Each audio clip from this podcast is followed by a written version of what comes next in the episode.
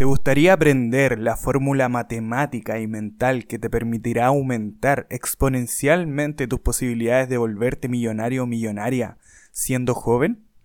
En este libro te hablará el autor como si estuviera tomándose un café contigo, y como no nos conoce, va a asumir ciertas cosas, y aquí te las voy a decir. Primero, contemplas tu vida y piensas, tiene que haber algo más, no puede ser todo tan así, ¿cierto? Tienes grandes sueños, pero te preocupa que el camino que estás recorriendo nunca te lleve hasta ellos. ¿Estás en la universidad o cuentas con alguna formación universitaria? ¿Tienes un trabajo que no disfrutas o que sabes que no te va a hacer rico o rica? Tienes pocos ahorros y un montón de deudas. Poco dinero regularmente en un plan de... pones dinero regularmente en un plan de pensiones. Ves gente rica y te preguntas, ¿cómo lo hicieron? ¿Has comprado algunos libros y o programas del tipo hágase rico rápidamente? O haces clic en los anuncios de internet, ¿cierto?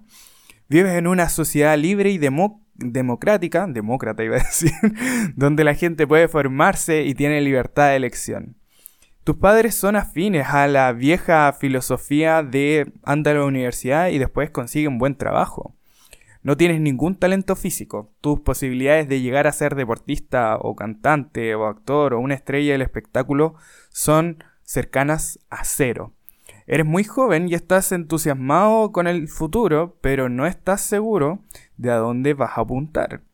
O por otro lado, no eres tan joven y llevas ya un tiempo en el mercado laboral. Después de todos estos años no has logrado la gran cosa y estás cansado de empezar de nuevo has puesto tu corazón y tu alma. Pero eh, en realidad todo siempre va a acabar siendo eh, despedido de tu empleo a causa del mal estado de la economía o de los recortes que ha habido en tu empresa. Y también, por último, has perdido dinero en el mercado de valores o con alguna inversión tradicional de aquellas que defienden los gurús financieros convencionales. Si alguno de estos supuestos reflejan tu situación, este libro definitivamente marcará un antes y un después para ti. Quédate a un nuevo resumen de libros para inversores. El día de hoy estaremos resumiendo La Vía Rápida del Millonario, o en inglés, The Millionaire Fast Line de MJ DiMarco. Quédate a un episodio más del podcast de Gardieles. Hola y bienvenidos al podcast de Gardieles. En este espacio aprenderemos de la inversión y el dinero con las mentes más rentables del mundo a través de sus libros.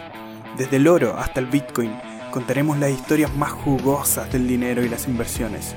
Las burbujas van a explotar y hay que aprovechar porque de seguro con este conocimiento nuestro dinero se va a apreciar. Acompáñame en este hermoso camino hacia el tan anhelado éxito financiero. Voy a contarte todas las claves que necesites en el mundo de las inversiones. Con palabras sencillas te daré los pasos a seguir para que apliques todos los consejos que nos dan estos valiosos libros. Búscanos en nuestras redes sociales y suscríbete a nuestro podcast para que escuches todos los resúmenes de forma gratuita. Con este conocimiento, pavimentaremos el camino a ser inversores inteligentes.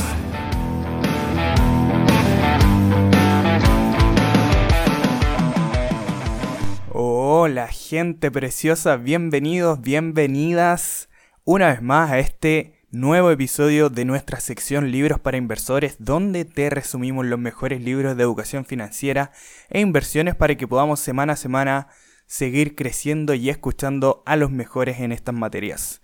Y en este caso te traemos el libro de MJ DiMarco, La Vía Rápida del Millonario, libro interesantísimo escrito en 2011 y que muchos lo han llamado el nuevo padre rico, padre pobre. Pero a mi entender es un libro completamente diferente, disruptivo, que nos llama a lo más profundo de nuestro ego para decirnos, amigo, amiga, ¿qué cresta estás haciendo? ¿Crees que vas a estar con toda la energía del mundo que necesitas cuando te vuelvas millonario con 65 años? ¿Qué va a ser de ti a esa edad? ¿Qué vas a poder disfrutar cuando tengas más de 60 o 70 años?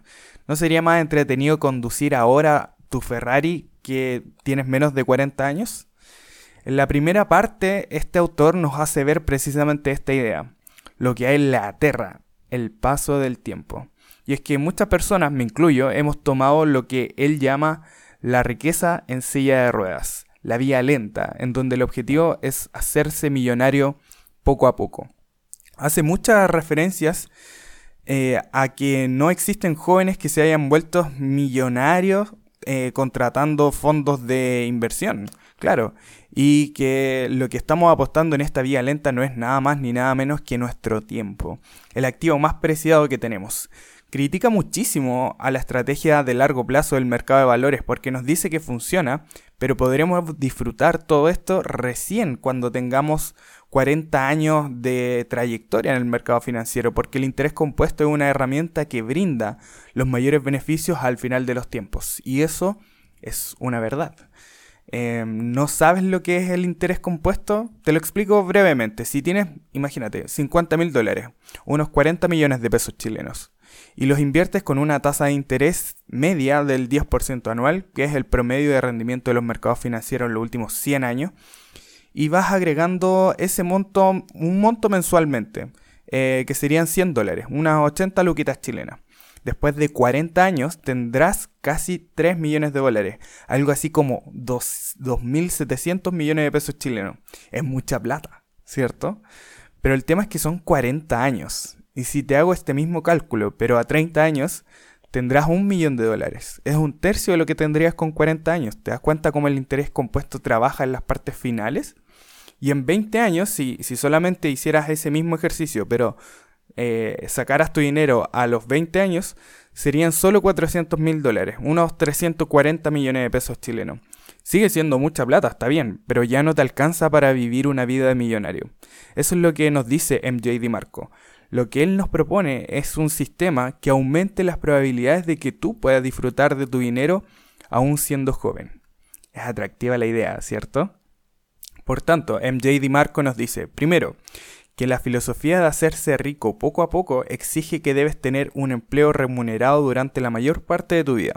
Segundo, que esta filosofía es una apuesta perdedora porque es codependiente de Wall Street, o en realidad eh, cómo se comportan tus inversiones y está basada en tu tiempo. Y tercero, que los verdaderos años dorados son aquellos en los que somos jóvenes. En el siguiente capítulo, el autor nos cuenta, tal como si estuviéramos con él en un café, cómo fue que 90 segundos le cambiaron la vida. Aunque debo decir que no le creo tanto. Usualmente estas historias se exageran para que tengan sentido derechamente son inventadas. Él era un niño gordito. Le gustaba comer helado, ver televisión y desplazarse lo menos posible. Sus papás se divorciaron y vivía con su mamá que trabajaba en el KFC y en un momento sintió la necesidad de dulce. Mmm, qué rico un helado con este calor, ¿cierto? Cuando llegó a la heladería estaba ahí, su dueño de siempre. Eh, su sueño de siempre, perdón. Eh, un Lamborghini Countach. Yo no tenía idea cuál era este auto, la verdad, y lo busqué en internet y es como el tipo de Lamborghini que sale en el logo de Wall Street cuando estaba el protagonista todo drogado. Ya, bueno, ese es un Lamborghini Countach y lo tenía en póster en su habitación, el MJ de Marco de chico, y observó cada curva, cada detalle mientras lo tenía enfrente. Y mientras miraba embobado, vio que un chico de unos 25 años se acercaba al auto y él pensó, imposible que sea su dueño. Se veía de lo más normal, con una polera de Iron Maiden, y el joven abrió la puerta hacia arriba. El niño MJ ahí saltó y no dudó, y le preguntó, hey, amigo, oye, ¿a qué te dedicas para tener este automóvil? Y el joven le contestó muy intrigado, no, no muy intrigado, pero, pero de forma chistosa. Le dijo, soy inventor y ya, eso es todo. Y se fue. Pero nuestro autor ese encuentro le marcó un antes y un después, porque supo que había otro camino. Supo que se podía ser joven y millonario sin ser alguien del espectáculo, un deportista un rapero. Con esta experiencia, el autor nos cuenta que inició su búsqueda de jóvenes millonarios que tuvieran un estilo de vida lujoso y que no fueran famosos ni deportistas. Debían cumplir con los siguientes requisitos. Primero, llevar un estilo de vida ostentoso o ser capaces de ello. Eh, no le interesaban los millonarios austeros que vivían entre la gente de la clase media. O sea, literal, acá le pega tremendo palo a todo el libro del millonario de la puerta al lado. Si no sabes a lo que me refiero, puedes ir a escuchar ese episodio que tenemos resumido. Segundo, deberían ser relativamente jóvenes, menos de 35 años, o tenían que haber, haberse hecho ricos rápidamente. Y tercero, tenían que haber logrado la riqueza por sí mismos. Se excluía a la gente del, espectáculo. Y como muchos de nosotros, el autor tomó el camino de consumir muchísima información respecto a cómo generar riqueza rápidamente, pero no no le funcionó mucho. Luego de la universidad vio cómo sus compañeros se vanagloriaban de sus nuevos empleos, que bajo su visión solamente era la celebración de quejas de los jefes sobre cargas laborales y salarios insuficientes, visión que por lo demás yo comparto mucho, y en cuanto a él decidió no tomar ese camino. Tampoco yo, la verdad. Emprendió muchos negocios, pero no funcionaron. Como no tenía dinero, tuvo que trabajar de muchas formas, desde repartidor de pizza, vendedor de, bocadillos de metro, captador de donativos, hasta incluso dice que ofreció servicios sexuales a una señora mayor para pagar un, un regalo de boda. Mejor hubiese ido sin regalo.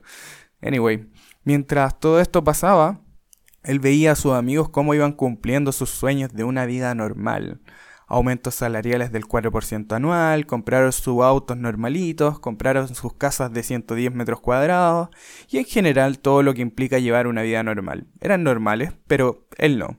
Y la verdad es que sí me ha pasado, pero no con ese deseo intrínseco de poseer tantas cosas. A los 26 años cayó en una depresión. Nada le funcionaba y no podía salir de la cama. Su novia le terminó y todo parecía ir a pique. Su único punto de fuga eran los libros, nada de drogas, nada de alcohol. Siguió aprendiendo e intentando, pero su mamá le seguía gritando por 20 veces a la semana que tenía que conseguir un trabajo de verdad. ¿A quién no le ha pasado, cierto? En un momento de esos que hacen clic, eh, decidió que iba a cambiar, porque claro, si no cambias siempre vas a seguir teniendo los mismos resultados. Y se cambió, literalmente se cambió de casa, se fue a Phoenix, arrendó un lugar por 400 dólares y desde allí comenzó a crear sitios web. Cuando comenzó a estudiar en la biblioteca de la ciudad, todo el lenguaje de la programación y la optimización de los sitios web llegó una llamada. Le dijeron que le encantaban sus sitios web y que querían que le, eh, creara uno. Este chiquillo no había trabajado durante su estadía en Phoenix y eh, de un momento a otro le pagaron 400 dólares. En 24 horas ya tenía listo eh, el sitio web. Y dos días más tarde le pagaron 600 dólares por otro sitio web. Y en unos días ya había ganado 1000 dólares en un par de días. Y lo había hecho por sus propios medios, así que estaba recontento. Pero seguía habiendo un problema. Seguía intercambiando su tiempo por dinero. Y si dejaba de hacerlo, no iba a poder sobrevivir. Con este sitio web, que brindaba un servicio que conectaba a una persona que necesitaba limusinas con el servicio más cercano, era el sitio web que estaba trabajando MJ y eh, comenzó a monetizar ese match entre eh, la persona que necesitaba el servicio de limusina y eh, la agencia de limusinas que propiamente tal brindaba el servicio. Y con esto sus ingresos fueron aumentando exponencialmente. También sus clientes, pero también las quejas y las horas de trabajo. Trabajaba alrededor de 60 horas a la semana y no tenía descanso los fines de semana. Pero poco a poco comenzó a sentirse rico porque llegaban comentarios de su página que realmente le servía a los clientes y que le había ayudado a fortalecer su negocio y hacerlos crecer. Así que es súper rico cuando estás en un negocio y los clientes te están empezando a decir, oye, sabes que me gustan tus servicios, tus productos. Durante la burbuja.com se vendían empresas tecnológicas como pan caliente, así como criptomonedas hoy en día. Y ese año eh, le ofrecieron 1.2 millones, millones de dólares por su página. Y obviamente él la vendió. Y una vez que recibió el dinero, se dio cuenta que tampoco era tanto. Porque llegó y lo primero que quería hacer era eh, intentar sorprender a la gente, obviamente. Eh, llegó y compró su, un Corvette. Y con los impuestos, la vida de lujo, ya le quedaban 300 mil dólares. O sea, del millón ya le quedaba un 30%, ya no era millonario. Por lo que le echó un ojo a su antiguo negocio y se dio cuenta lo mal que lo estaban gestionando. Todo el esfuerzo que le había metido para poder complacer a sus clientes estaba tirándose por la borda con una administración que había estudiado en Harvard. No todo lo que brilla es oro, bebé. Bueno, cuento corto le ofreció comprar la empresa de nuevo por 250 mil dólares y ellos aceptaron. Comenzó de nuevo a automatizar el sitio y cada vez estaba trabajando menos. Y cada vez estaba ganando más. Esa es la idea, ¿cierto? La vida le empezaba a sonreír. Podía viajar, podía irse de juerga, comprar autos, hacer carreras y el dinero seguía entrando. En promedio generaba 200 mil dólares al mes, trabajando una hora al día. Dios mío, de verdad yo también quiero eso en mi vida. Y el autor nos pregunta, ¿qué harías si te ingresa todos los meses ese dinero? ¿Dónde viajarías? ¿Qué auto conducirías? Te cambiaría la vida, ¿cierto? A los 33 años ya era multimillonario y terminó vendiendo su empresa nuevamente por alrededor de 8 millones de dólares. ¿Cuál es la fórmula de la riqueza? La fórmula del viaje a la riqueza, entendiendo como un viaje por la carretera, es como un gran desplazamiento por un país extenso como es Estados Unidos o Chile, y el éxito exige que te enfoques en el viaje y las herramientas precisas, que son el proceso, en lugar de centrarte en el destino, que es el acontecimiento. Y hay cuatro ingredientes que componen la fórmula ganadora.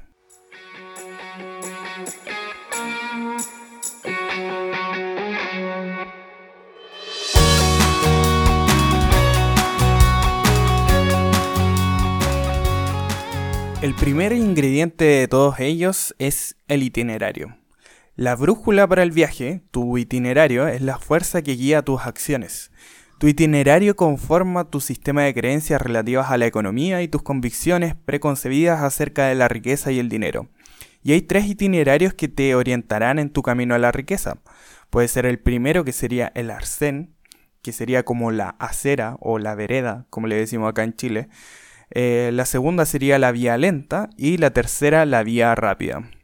Como si de una receta se tratase, los itinerarios describen por qué, dónde, cómo y qué. Eh, la segunda parte sería tu vehículo. Tu vehículo eres tú, solo tú puedes hacer tu viaje. Tu vehículo es un sistema complejo cuyos componentes son el aceite, la gasolina, un motor, un volante, un parabrisas, los caballos de fuerza y un acelerador, ¿cierto? Todos ellos necesitan ajustes frecuentes y un mantenimiento regular para garantizar la máxima eficiencia durante el viaje. También están las vías, y las vías son las carreteras financieras por las que se desarrolla tu viaje. Por ejemplo, puede ser que viajes por la vía laboral dentro de la cual dispones de opciones ilimitadas. Puedes ser ingeniero, jefe de proyectos, médico, fontanero, camionero. Estas están también las vías empresariales y del emprendimiento. Puedes ser inversor de bienes raíces, propietario de una tienda minorista, inventor, dueño de una franquicia o lo que se te pueda ocurrir por internet. Y al igual que cuando hacemos un viaje por carretera por todo un país, las vías admiten millones de permutaciones. Lo otro es la velocidad. La velocidad es la ejecución y la capacidad de pasar de la idea a la implementación. Puedes sentarte en un Ferrari en una carretera recta y desierta, pero si no pisas el acelerador no vas a desplazarte. Sin velocidad el itinerario no tiene ninguna dirección y el, vehículo va a permanecer inactivo y la carretera se transforma en un camino sin salida. Aquí entramos a las ineludibles carreteras de peaje. Los viajeros que tienen éxito en la vía rápida, que es la que nos interesa, son guerreros que viven y mueren en carreteras difíciles. El viaje a la riqueza discurre fundamentalmente por carreteras de peaje, unos peajes que no nos vamos a encontrar si vamos transitando por las vías fáciles. Para algunos de nosotros esta es una buena noticia porque los peajes hacen que los débiles, los que quieren dinero fácil, queden descartados y vuelvan al terreno de la normalidad. Si te resistes a los peajes, la riqueza te eludirá. Desafortunadamente, algunos creen que estos peajes se pueden pagar con ciertos prerequisitos o ventajas, como la siguiente. Una familia funcional o una buena infancia. El trabajo dura frente al trabajo inteligente los logros educativos y hacer constar los, títulos obtenidos a continuación del nombre, un plan de negocio estelar, disponer de capital de riesgo, tener un determinado sexo, color de piel o edad, desear, soñar y pensar en positivo, conocer a las personas correctas en los lugares adecuados, asistir a las escuelas y universidades idóneas, ser apasionado o hacer lo que uno amana. Nada más lejos de la verdad. Este tipo de factores que hemos mencionado anteriormente no son relevantes en el contexto de la vía rápida hacia la riqueza. La vía rápida no es una calle arbolada, recta y lisa, bonita, bordeada por vallas blancas y con niños balanzándose sobre nuestros neumáticos. Eh, es una carretera oscura, generalmente desierta y sin pavimentar, llena de baches que obliga al aspirante a cambiar y evolucionar. Si el viaje a la riqueza fuese fácil, ¿no crees que sería todo el mundo rico? Prevé que vas a tener que pagar un precio, eso sí, prevé que tendrás que correr riesgo y efectuar sacrificios. Debes saber que te vas a encontrar con baches en la carretera. Cuando tropieces con el primero, y que va a suceder, ten claro que estás forjando el proceso de tu historia.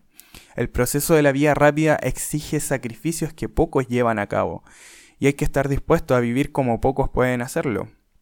Tu situación económica actual es el producto del itinerario por el que estás rigiendo actualmente tu vida, tanto si lo has elegido tú como si es que no. Tu itinerario guía tus acciones y las consecuencias de esas acciones han dado lugar a tu vida económica. La forma en que se desarrolla tu vida está determinada por tus elecciones, las cuales se originan en tus sistemas de creencias, los cuales a su vez emanan del itinerario establecido. Si quieres cambiar tu vida, cambia tus elecciones. Y para cambiar tus elecciones debes cambiar tu sistema de creencias. Y tu sistema de creencias está definido por tu itinerario. Tiene sentido, ¿cierto? Por tanto, para forzar el cambio, este debe prevenir, o sea, provenir eh, desde las creencias más arraigadas en tu ser. Y tu itinerario describe estas creencias. Cada itinerario se rige por una ecuación de la riqueza y predispone a un destino económico. La cera, el arcén o vereda, como le decimos acá, predispone a la pobreza, la vía lenta a la mediocridad y la vía rápida a la riqueza. Vamos a profundizar en cada uno de ellos más adelante. En el caso de la cera o el arcén, eh, es donde la mayoría de la gente está, porque no ven otro camino y es el camino más impuesto por la sociedad. Tener un billete de primera clase con destino al arcén es no tener un plan financiero. La atracción gravitatoria natural del arcén es la pobreza, tanto la relativa al tiempo como al dinero. También está la mala gestión financiera, que no se puede resolver con más dinero. Hay personas ricas que definitivamente tienen una mala gestión financiera.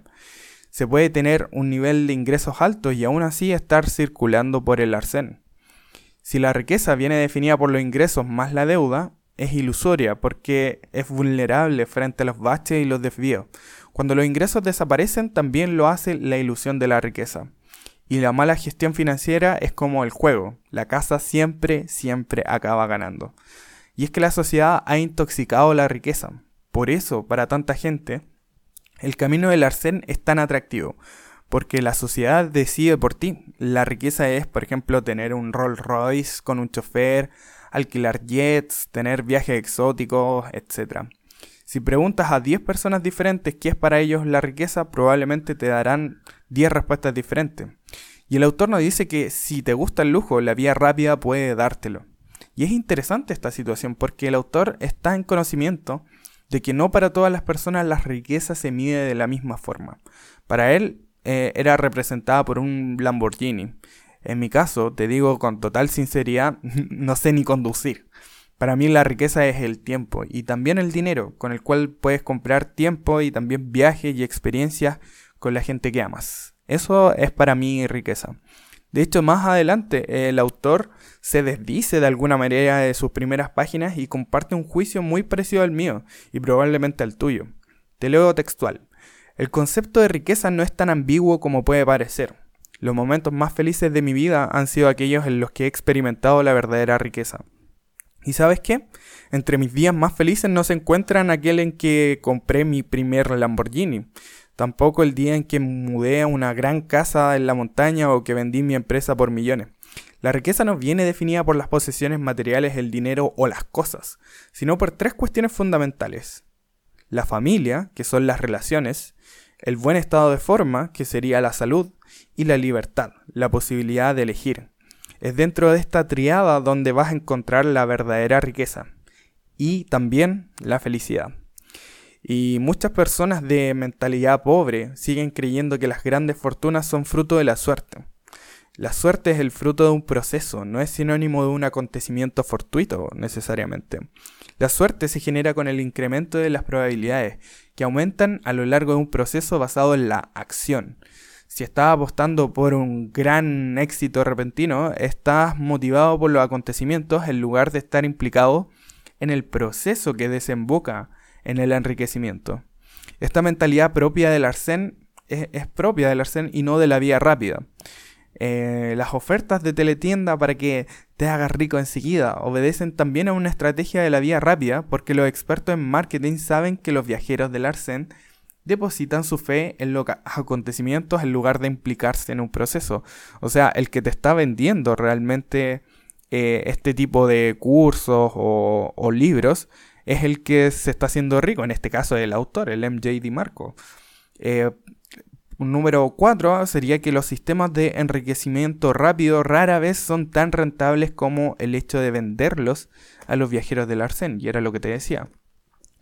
La vía lenta, o lo que el autor llama la mediocridad, es donde estamos la mayoría de nosotros. El conductor de la vía lenta es la antítesis de la vereda. En este caso nos vemos inundados por una serie de doctrinas que imploran que tienes que ser disciplinado para verte compensado en el futuro.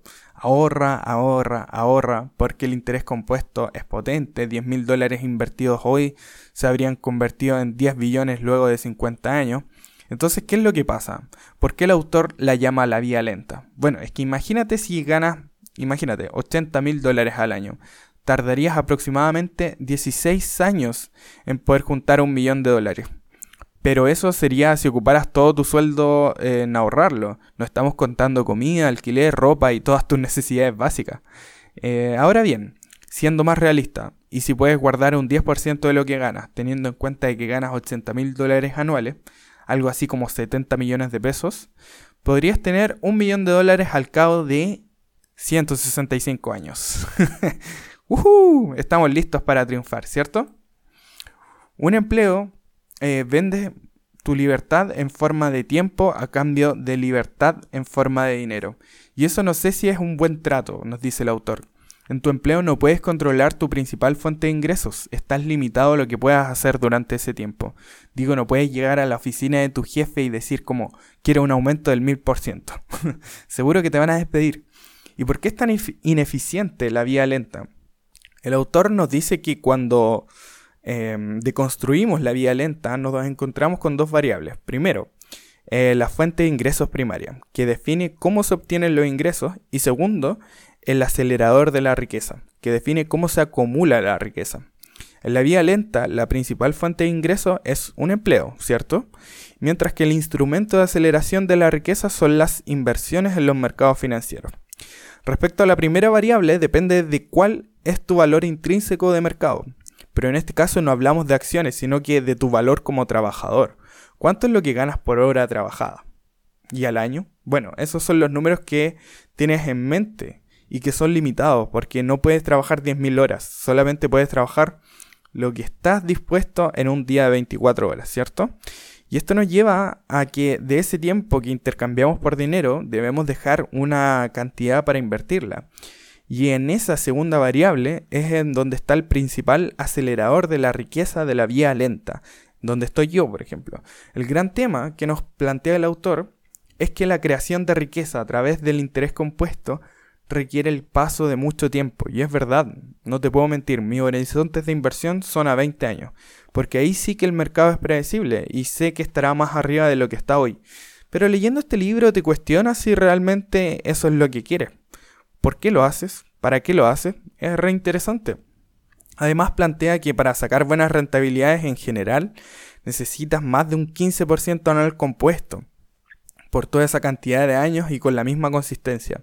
También puede ser un promedio, claro. La bolsa quizás pueda caer un 10% en un año, pero en otro puede subir un 30% y uno nunca sabe. Y este es el punto que expone el autor. Las rentabilidades en bolsa no pueden incrementarse ni controlarse. Eh, y bajo mi punto de vista es una verdad a medias. Cuando vas estudiando y te vuelves un inversor más sofisticado, puedes hacer rendimientos muy altos en muy poco tiempo y con bajo riesgo y alta predictibilidad, pero es, es algo en donde le tienes que destinar mucho tiempo, sin lugar a dudas. No es 100% seguro de que pasará, pero las posibilidades pueden estar muy a tu favor. Y respecto al conductor de la vía lenta, frente a su incremento limitado e incontrolable por los factores externos que ya habíamos discutido, la vía lenta suele tener este mensaje de necesito ganar más dinero. ¿Y qué se hace para ganar dinero generalmente? Ir a la universidad y sacar un máster, un doctorado. Esto es principalmente para aumentar el valor intrínseco de la persona. Así, una empresa que eventualmente lo quiere contratar, lo verá a esa persona en vez de a otro, porque hay un mercado laboral en competencia, ¿cierto? Pero aún sigue intercambiando tiempo por dinero. ¿Qué dice MJ Marco de los gurús? Pasando a otro tema.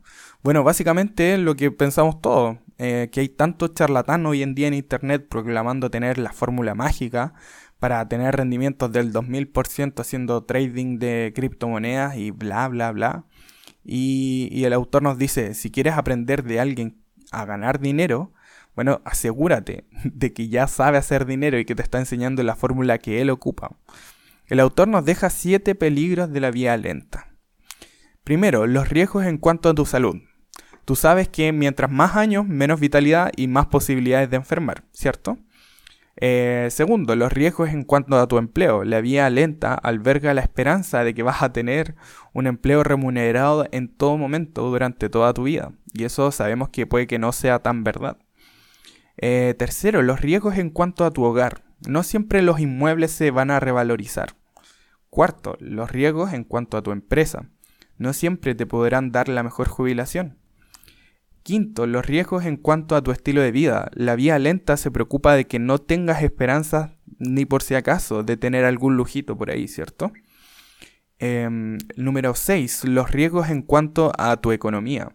La esperanza de que tus inversiones renten en promedio un 8% anual durante 40 años. Y número 7, los riesgos de volver al arcén. Cuando te frustras, comienzas a comprar todo tipo de tonteras que no te van a servir de nada. Porque recordemos que las personas del arcén son esas personas que se dedican a comprar y que no tienen el dinero para comprar lujo. Entonces eh, volvemos porque nos frustramos y empezamos a comprar de nuevo tonteras. Y la vía lenta definitivamente nos constituye muchos peligros según el autor mucho más de lo que podemos ver día a día. No sé si a ti te pasa, pero a medida que voy analizando y avanzando en el libro, estoy mucho más emocionado en descubrir cuál es el camino de la vía rápida. Ya adivina, buen adivinador, ya llegó el momento de descubrirlo.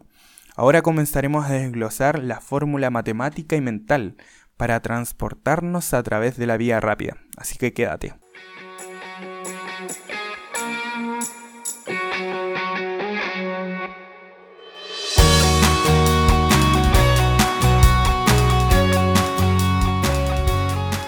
La vía rápida hacia la riqueza.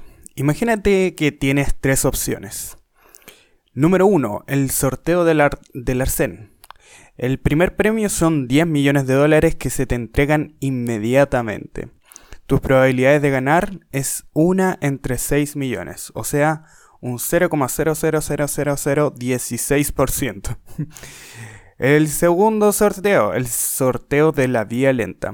El primer premios son 500 mil dólares que se te van a entregar dentro de 40 años.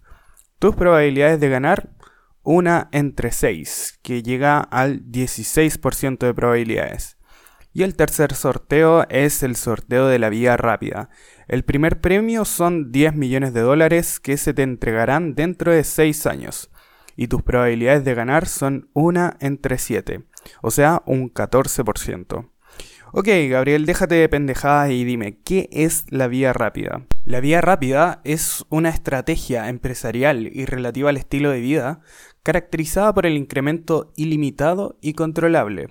Es diferente a la otra, ¿cierto? Por lo tanto, construye un entorno óptimo para la creación rápida de riqueza y para llevar en poco tiempo un estilo de vida extraordinario. Presta atención por favor a los cuatro componentes siguientes. El primero, el incremento ilimitado y controlable de los ingresos. Mientras que la vía lenta está definida por variables que son incontrolables, que no pueden verse incrementadas, la vía rápida explota las condiciones opuestas, el control y el incremento máximo de tus ingresos. El segundo, el negocio, tener tu propio negocio, estar autoempleado y tener espíritu emprendedor son elementos centrales en la vía rápida al igual que tener un empleo es un elemento central en la vía lenta. Tercero, El estilo de vida. La vía rápida es optar por un estilo de vida. Implica estar comprometido con un conjunto de creencias, procesos y acciones. Y cuatro, la rápida creación de riqueza. El objetivo de la vía rápida es generar una gran cantidad de riqueza con mucha rapidez, de tal modo que uno deje de estar confinado en la clase media y que puedas pasar ya a tener altos ingresos y poder disfrutarlos mientras eres joven. ¿Qué letreros mentales eh, son los que están en la vía rápida? Primero, la percepción de la deuda. ¿Cómo es en la vía rápida? La deuda es útil si me permite construir y hacer crecer mi sistema. Eso sería la parte de la deuda. La percepción del tiempo. En la vía rápida el tiempo es el activo más importante que tengo, mucho más que el dinero. En cuanto a la percepción de la formación, el momento en el que dejas de aprender es el momento en el que dejas de crecer.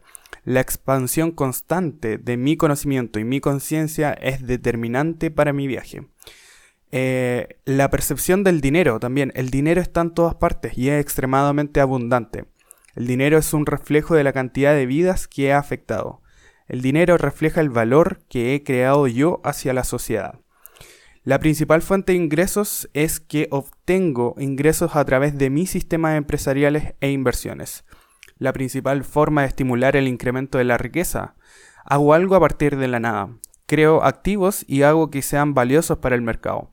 Otras veces tomo activos que ya son existentes y les agrego un valor. Eh, la percepción de la riqueza. Se trata de desarrollar sistemas empresariales que generen un flujo de efectivo y una valorización de los activos.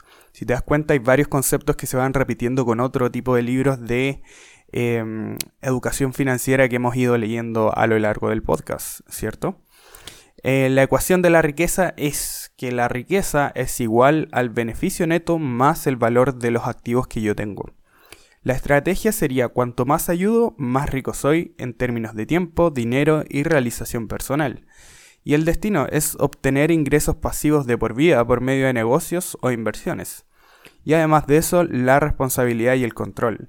La vida es lo que hago con ella. Mi plan financiero es responsabilidad mía al 100% y yo elijo cómo reaccionar ante las circunstancias que me afectan. Y la percepción de vida, por último, vale la pena que persigan mis sueños, por más descabellados que estos sean, y entiendo que voy a necesitar dinero para hacer realidad algunos de ellos. Estos letreros mentales nos orientan en el manejo de la vía rápida. Como te puedes dar cuenta, es un paradigma completamente diferente. Es cambiar el switch, porque en el fondo acá lo que se está haciendo es cambiar el modelo mental formal por uno que nos moleste regularmente o por el que desconfiamos. Ese modelo mental es hacerte rico deprisa. Y claro, una vez que comenzamos a pensar eh, en este tipo de cosas empezamos al tiro a imaginarnos estafas, seminarios que cuestan 5 mil dólares, gurús y demás, ¿cierto? Y el tema es que con esto es que sí puede hacerte rico deprisa, al menos eso es lo que plantea el autor. Y ojo, aquí igual seguimos hablando de años para poder terminar tu plan, pero a lo que se refiere el autor es menos de 10 años para llegar a serte rico. Y el otro problema es que solemos asociarlo como un modelo de riqueza fácil, porque es lo que nos venden. Hazte rico con el trading, refiere a tu amigo y el bla bla eterno, ¿cierto? Estamos llenos de historias reales de gente que se volvió millonaria con la vía rápida, desde Robert Kiyosaki con su libro Padre Rico, Padre Pobre, hasta el chico que inventó una bebida energética y que se la vendió a una gran empresa por 500 millones de dólares. La vía rápida de la riqueza es la revolución industrial de la riqueza, porque ahora todos tus procesos van a ser automatizados. Y este es el gran secreto para poder hacer funcionar la vía rápida. No necesariamente, eh, o sea, necesariamente en realidad debes crear sistemas que te puedan catapultar hacia un éxito financiero en el corto plazo. ¿Y cree, qué crees, papi? ¿Existe un manual que me pueda dar estrategias para hacerme rico en la vida rápida? Sí, por supuesto, tienes que cambiar de equipo. Desde muy pequeños caemos ante la sociedad consumidora. Siempre estábamos pensando el próximo juguete que querías comprar, la próxima consola de videojuegos, el próximo auto. Pero ese es el camino del consumidor. Desde hoy en adelante debes pensar como un productor. Debes situar el enfoque de tu vida en producir, no en consumir. Cuando adoptas este pensamiento cambias de equipo y de lealtades. Debes utilizar la ecuación de la riqueza de la vía rápida, que es la riqueza es igual al beneficio neto más el valor de tus activos. Y debajo de esta ecuación se encuentra el verdadero poder de la vía rápida y la fórmula de cómo crear riqueza con rapidez. Sus variables son controlables y son ilimitadas. Puedes controlar variables inherentes a tu, a tu, ecuación de la riqueza y con esto puedes hacerte rico. Estas variables son que el beneficio neto es igual a unidades vendidas por el beneficio por unidad. Y el valor de tus activos es el beneficio neto por el multiplicador del sector de la actividad. Ahora, te debes estar preguntando, ¿qué crees que está hablando este tipo? O sea, no entiendo nada. Em, imagínate esto, todos los propietarios de negocios se basan en esta ecuación en la que las unidades vendidas por el beneficio por unidad determinan las ganancias netas. Es básicamente lo que uno vende. En el caso del autor, usando su empresa de internet como ejemplo, el beneficio por unidad era de unos 4 dólares por cada conversión, es decir, por cada visitante a su sitio web que se convertía en un cliente potencial. En un día cualquiera visitaban su web 12.000 personas. Esto significaba que el umbral superior de su variable de unidades vendidas era 12.000 diarias. Tenía la oportunidad de vender 12.000 personas por día. ¿Cierto? Comparemos esta variable con su, contraparte en la vía lenta, las horas trabajadas. En mi ecuación de la riqueza, el límite superior son las unidades vendidas, y en este momento, en mi caso, ese límite era de 12.000, ¿cierto? Eso era lo que tenían los visitantes de la página del autor. Por supuesto, no era razonable esperar una tasa de conversión del 100%, es decir, que todas las personas que visitasen el sitio se iban a convertir en clientes. Del mismo modo, en la vía lenta, el límite superior es 24, porque el día solo tiene esta cantidad de horas, pero tampoco es razonable esperar que alguien trabaje las 24 horas. Por lo tanto, el límite superior real, lo que verdaderamente puede llegar a trabajar una persona, se sitúa entre las 8 y las 12 horas diarias, no más que eso, ¿cierto? Y te pregunta el autor, ¿qué te va a hacer rico? ¿El límite superior de las 12.000 visitas diarias o trabajar el máximo de horas posible al día? Estamos hablando de 12.000 frente, frente a 24, no hay comparación posible. De manera que yo me hago rico mientras el conductor de la vía lenta se hace viejo. Las variables ilimitadas y controlables te van a hacer rico. ¿Y cómo controló esta variable él? ¿Y por qué es ilimitada? Es súper sencillo, porque la tasa de conversión promedio era del 12%. Entonces, si quería obtener más ganancias, no tenía que entrar a la oficina del jefe y pedirle un aumento. No, tenía opciones más interesantes, como por ejemplo, incrementar las unidades vendidas por medio de aumentar la tasa de conversión. Otra opción iba a ser implementar, o sea, incrementar las unidades vendidas por medio de fomentar que más personas visitasen el sitio, o sea que eh, esta es la parte del marketing de la empresa. O tres, incrementar el beneficio por unidad, que sería básicamente subir el precio. En segundo lugar, date cuenta de que las variables que tiene el autor de la riqueza eran prácticamente ilimitadas, controlaba solo una pequeña parte del mercado y posiblemente el umbral máximo de visitas a la web que él tenía no era eh, no eran 12.000 personas, sino que podía llegar a ser de 50 o 100.000 personas al día. Eh, entonces el beneficio por unidad también es flexible y podía experimentar con poner precios más altos o con ofrecer nuevos servicios. Entonces la aceleración de la riqueza por medio del valor de los activos dice relación con el incremento del valor que tienen estos activos y la venta de estos mismos cuando están revalorizados en el mercado. Eso básicamente eh, es, eh, imagínate que eh, tenemos una chiquilla que se llama Sheila y ella es una técnica en informática que va a hacer las cosas a domicilio. Ella hace mantenciones, erradica virus y limpia ordenadores. Y al principio su negocio abarca un área que es la metropolitana. Pero la demanda que tiene su servicio es muy buena, así que la obliga a contratar más personal. Y al cabo de varios años, eh, nuestra Sheila es dueña de una empresa que opera en 27 estados y su empresa obtiene beneficios por 2,9 millones de dólares. Una ganga. Termina vendiendo su empresa por 24 millones. El activo era su sistema. Entonces, el valor del activo será igual al beneficio neto por el multiplicador del sector de la actividad. Ya, ¿qué es esto? Este multiplicador es un concepto muy parecido al que se usa cuando va a calcular el valor intrínseco de una acción de un determinado sector.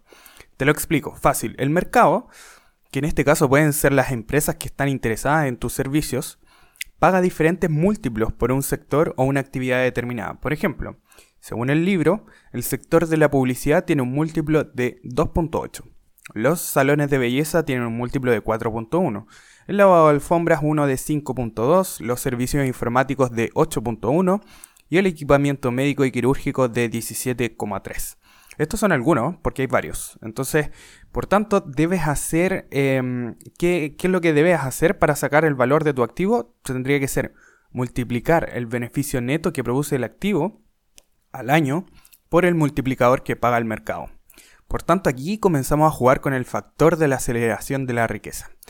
Em, ¿Y qué es esto, querido Gabriel? Bueno, es que si, imagínate, estás ganando 100 mil dólares mensuales por una empresa de equipamiento médico y quirúrgico. Imagínate eso, sería maravilloso, ¿cierto? Me invitarías a beber muchos cafés de alta categoría, ¿cierto? Entonces, tus ingresos son de 100 mil em, dólares mensuales. Por lo tanto, tus ingresos netos al año van a ser de 1.2 millones de dólares, ¿cierto? Eh, sería 100 multiplicado por 12. Vale. Pero tu empresa está valorada por cerca de 18,5 millones de dólares. Recuerda que tienes que multiplicar los beneficios netos, que sería el 1.2 millones, por el factor multiplicador, que en este caso era un 17,3%. Ahí te da un valor de mercado de tu empresa de 18,5 millones de dólares. Entonces ese factor está acelerando una cantidad increíblemente alta, eh, un porcentaje de más del 1000%, Em, tu, riqueza. Entonces tú puedes vender eventualmente esa empresa a través de los activos que está generando la misma. Y el autor nos sugiere que busquemos los eventos de liquidación, o sea, vender tu activo, vender tu empresa.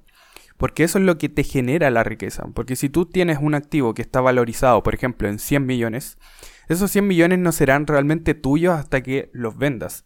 Y con ese capital, eventualmente puedes generar ingresos pasivos invirtiéndolos en mercados financieros, pero ya no hablamos de sumas como los 10 mil dólares que podríamos tener tú o yo, sino que millones, donde ahí sí vale la pena obtener un 8% anual. Y otra cosa que nos plantea con palabras bonitas eh, el autor son los ingresos pasivos. Él los llama la industrialización de la riqueza. Es básicamente tener procesos automatizados en tu negocio para que puedan seguir funcionando mientras tú no estés presente en el negocio. Entonces también nos dice que no todos los negocios son adecuados para generar ingresos pasivos. Y em, que si no compras un... Porque por ejemplo, en el caso de que compraras una franquicia de restaurantes, y este, esta franquicia no tiene buenos márgenes, no vas a poder delegar a un gerente si tu estilo de vida es muy caro. O sea, eh, vas, a querer salirte de esa organización, de esa empresa, porque ya estás chato de poder de estar gestionando toda, todo el personal y todo lo que necesitas. Vas a querer contratar a un gerente, pero no te alcanza, sencillamente. Entonces el autor nos propone cinco plántulas de dinero que podemos hacer crecer para que eh, lleguen a ser árboles de dinero. El primero que propone es los sistemas de alquiler, que todos sabemos que los bienes inmuebles pueden ser generadores de ingresos pasivos, no te tengo que explicar cómo se hace, tú compras una casa y la arriendas, ¿cierto?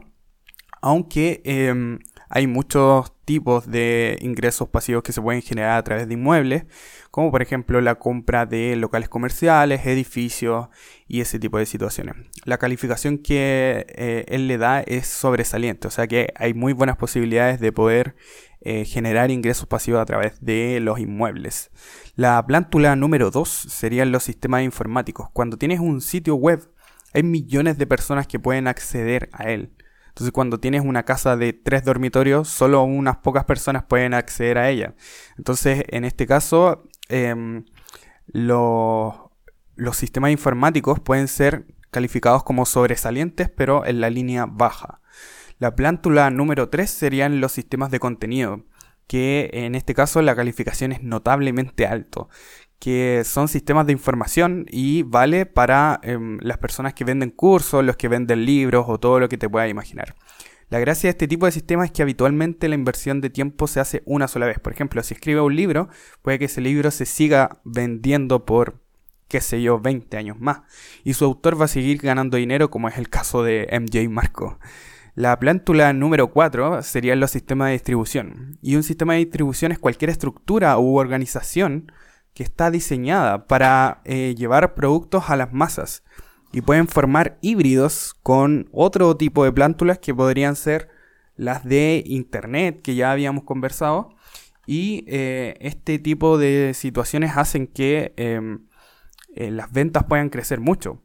Y el número 5 sería un sistema de recursos humanos.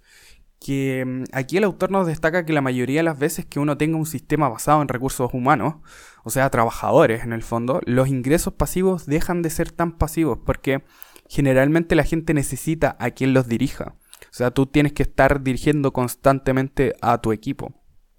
Y ese es el gran punto. Al mismo tiempo nos dice que si en algún momento eh, queremos ganar mucho dinero, necesariamente tendremos que llegar a este nivel de tener recursos humanos porque la clave es delegar, porque no todo lo puedes hacer tú, claramente.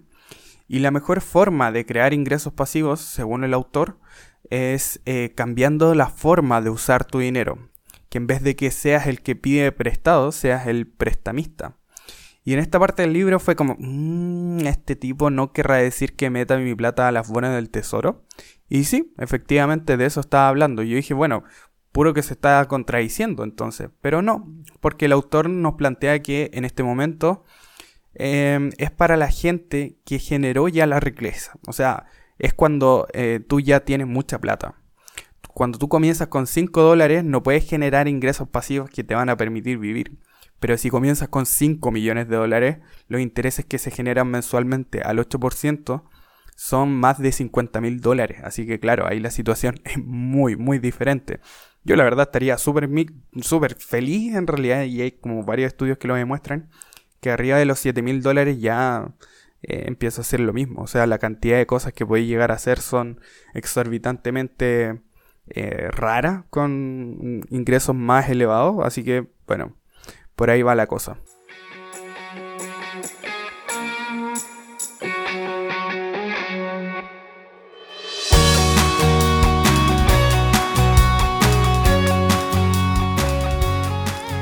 Querido amigo o amiga, ¿tú conoces el secreto, la ley de la atracción?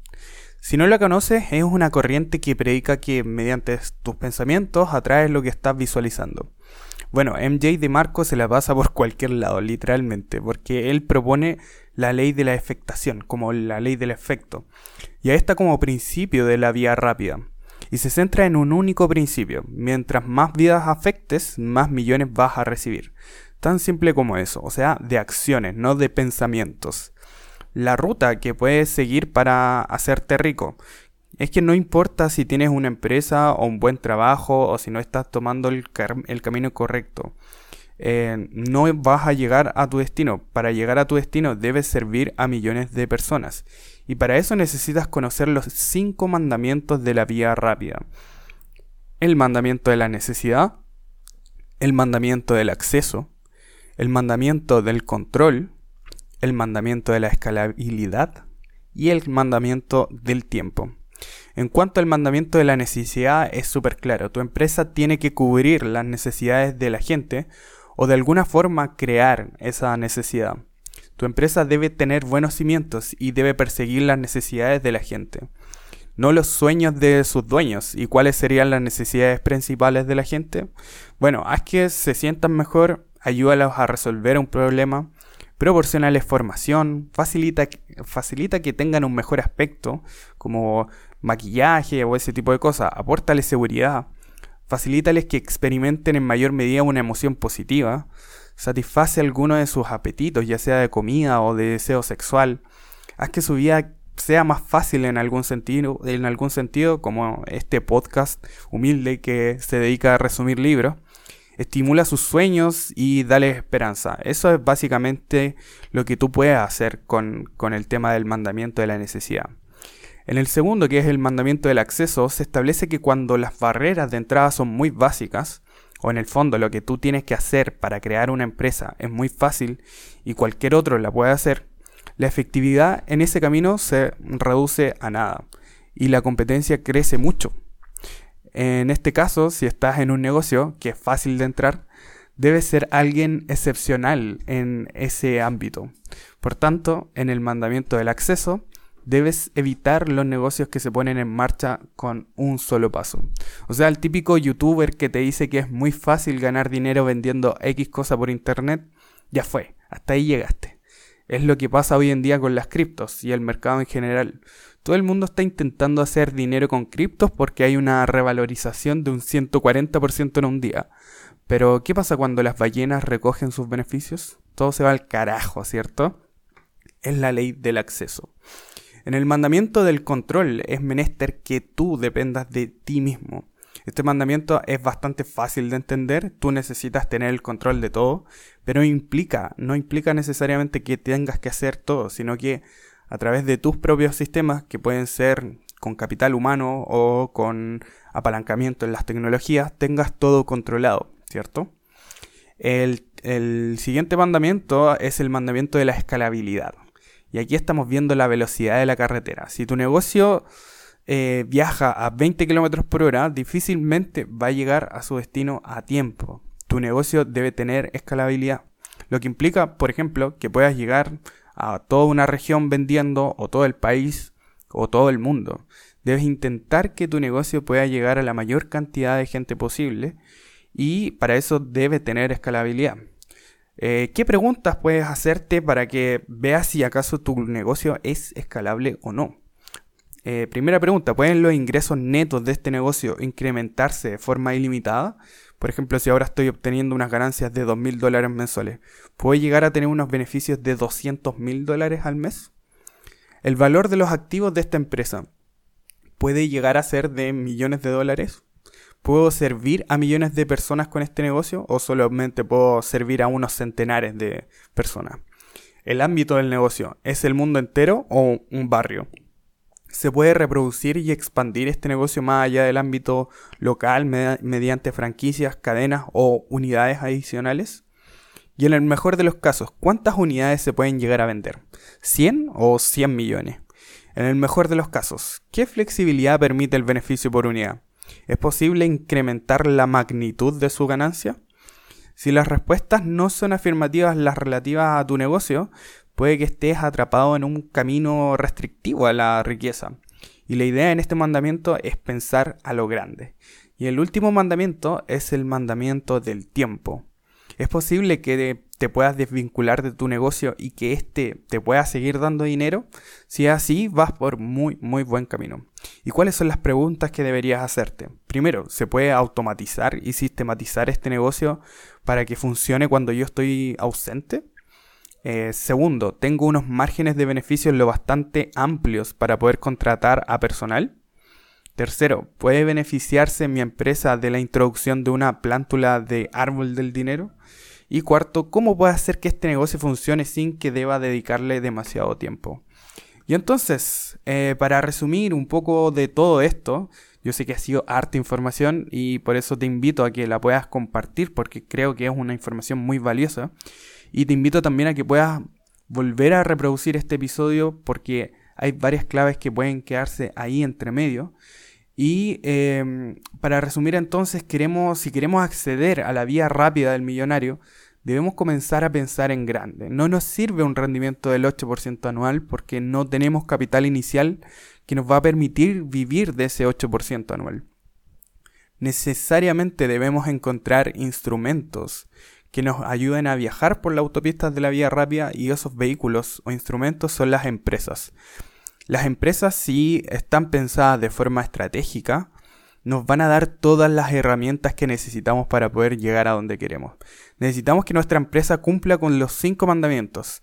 Cubrir una necesidad, no tiene que tener una entrada fácil, no cualquier persona puede hacer lo que estamos haciendo nosotros, que puedas tener el control sobre las variables de la empresa, el producto o servicio que ofreces también tiene que tener escalabilidad y que pueda llegar a millones de personas. Y lo más importante, puedes disfrutar de tu tiempo porque tu negocio no depende de ti. Así que amigos, amigas, ha sido un verdadero placer poder estar nuevamente con todos ustedes. Resumir libros es algo que nos nutre a ambos y creo que este libro propone una estrategia diferente, bastante interesante que creo que realmente se puede cumplir, porque no, hay que ser disciplinados, prevalecer y ver las necesidades del mercado. Tú puedes, de verdad que puedes hacerlo. Y te deseo el mayor de los éxitos y te invito a que nos sigas escuchando semana a semana.